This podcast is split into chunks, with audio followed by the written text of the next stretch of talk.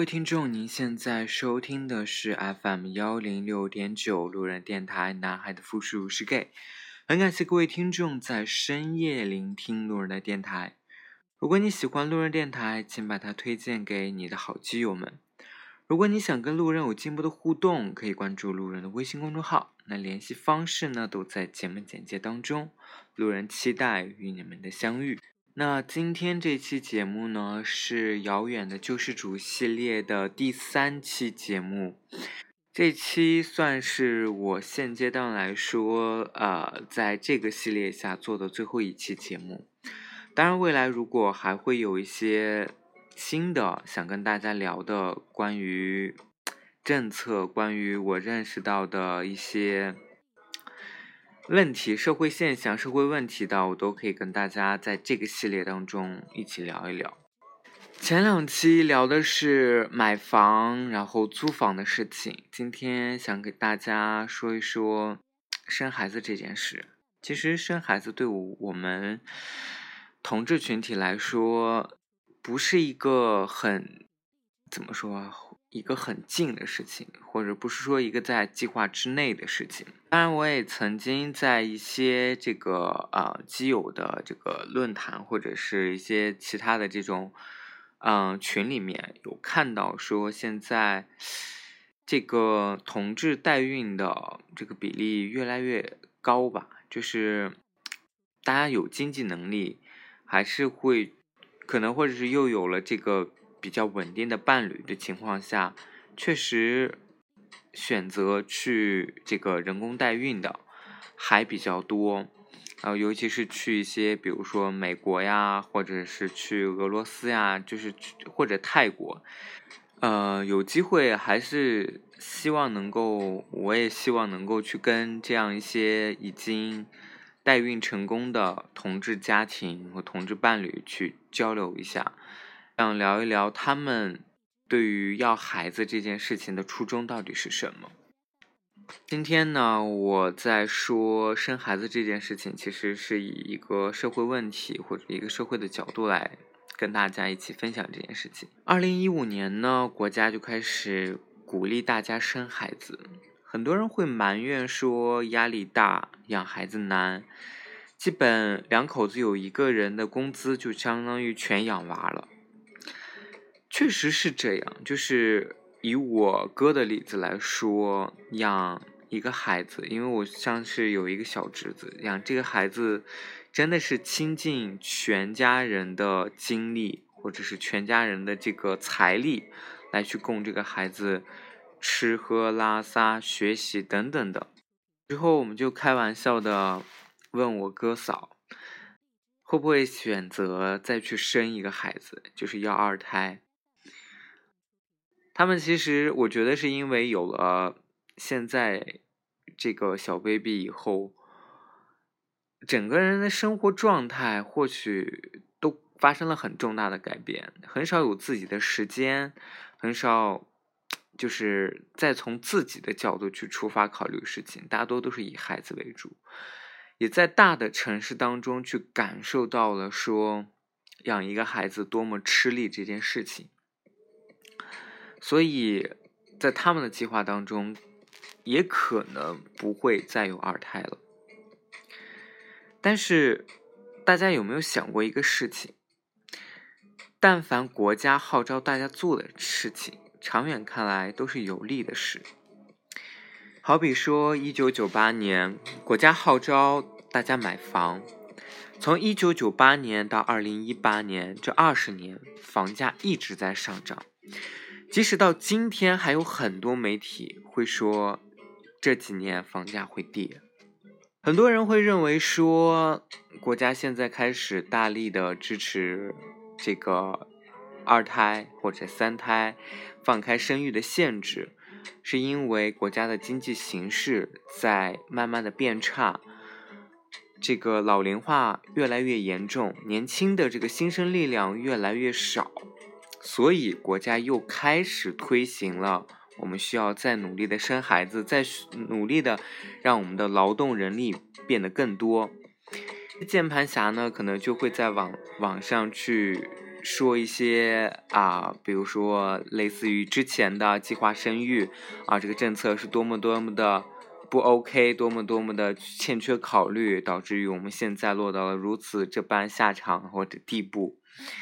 大家可以去想一想，八零年国家执行计划生育，当时搞计划生育，使得九六九七年高考扩招的人口素质迅速的提高。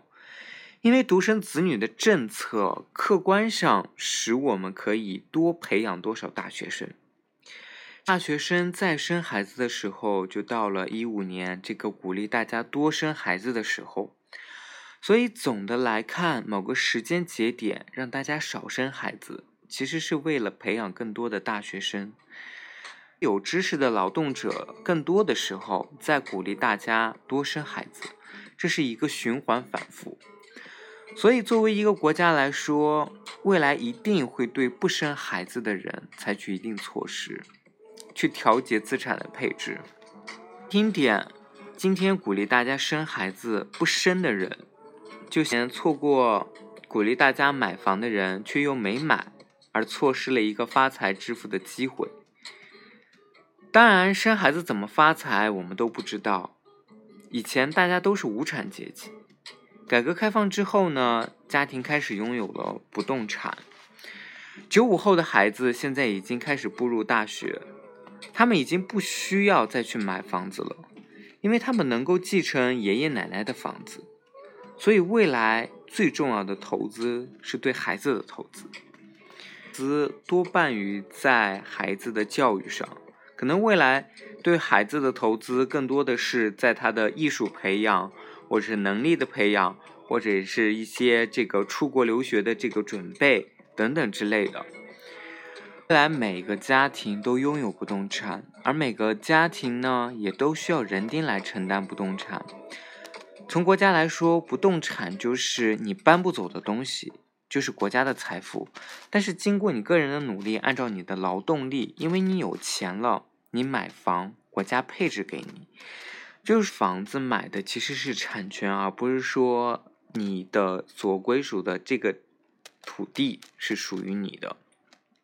那在不动产下进行所谓的财务规划，怎么把自己的不动产转化成动产，让你的孩子来继承，这个才是真正未来需要关注的理财，啊，非常重要的一个环节。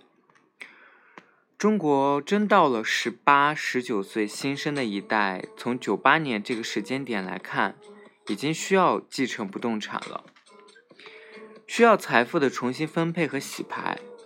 说到底，谁有孩子，谁能赢得财富的分配胜利。换句话说，国家会根据你生孩子的数量，给你配置资源和财富的权利。说凭空给你的，而是说。有社会福利的政策支持，些同志或者不生孩子的丁克家庭，国家会把我们慢慢淘汰出局。因为最重要的是通过税收来维持经济、政治、军事组织的运行。既然已经完成财富积累，已经完成动产和不动产的体系建设。下一步就是要把动产和不动产按照人头去分配调试，这是一个基本的发展趋势。下一步很发达，又有冻卵，又有 DNA 检测，势必会导致每个家庭的后代延续都是按人头的。你要是没孩子，那对不起，你的财富就会被全部充公，活生生的。发生了这样的一个事例，啊，有一个独居老人过世了，法庭判决他的这个二十万的遗产财政，也就是说充公了。还有一个国家新执行的税改，其实，在新的这个税法当中，增加了一个，啊，应该是。子女教育的这个抵扣项，这个其实变相的，你去想一下，这个是对于单身的或者是不结婚的人，变相的在增收、增加这个税收。也就是说，那些顺应国家的政策、努力生孩子的人，他们能够享受到国家免税的政策，而像我们这些不生孩子的，就得变本加厉的去加税，去为那些生了孩子又养不起孩子的人提供更多的福利，这些钱都是由我们来出的。所以你说公平吗？不公平，但这就是国家的政策。一个国家为了维持国家的发展，它确实要这么做。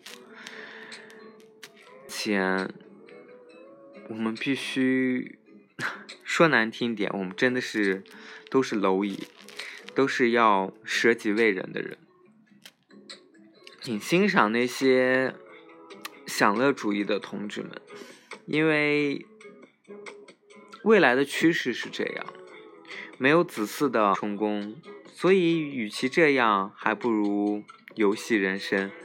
不要想着去存钱，尽可能的让自己的生活变得丰富多彩。我不做，当然我也做不到这样。我是一个很不愿意去花钱的人。嗯，但未来的事情真的说不准，所以没准。这些人才能真正的成为所谓的人生赢家，所谓的同志圈子当中的人生赢家，因为他们在人生在世的时候吃喝玩乐享受到了极致。我呢就录到这里，我也不知道这期节目能够多少人听，或者能能够多少人听完以后会有一些感触，或者是对你现在的一些生活。工作的态度有所转变，但是这确实是我想跟大家去分享的。我希望能够去改变有一些人的思维方式，处的社会所处的现实到底是一个多么残酷、多么残忍的一个一个环境当中。活得越来越丧了，但是这种丧是实实在在的，并不是我吹嘘出来，或者是我妄想的有多么多么不好的场景。这些事情我太多确实很累，嗯，不过看你怎么选择生活了。好了，说了这么多，再次感谢各位听众，晚安喽。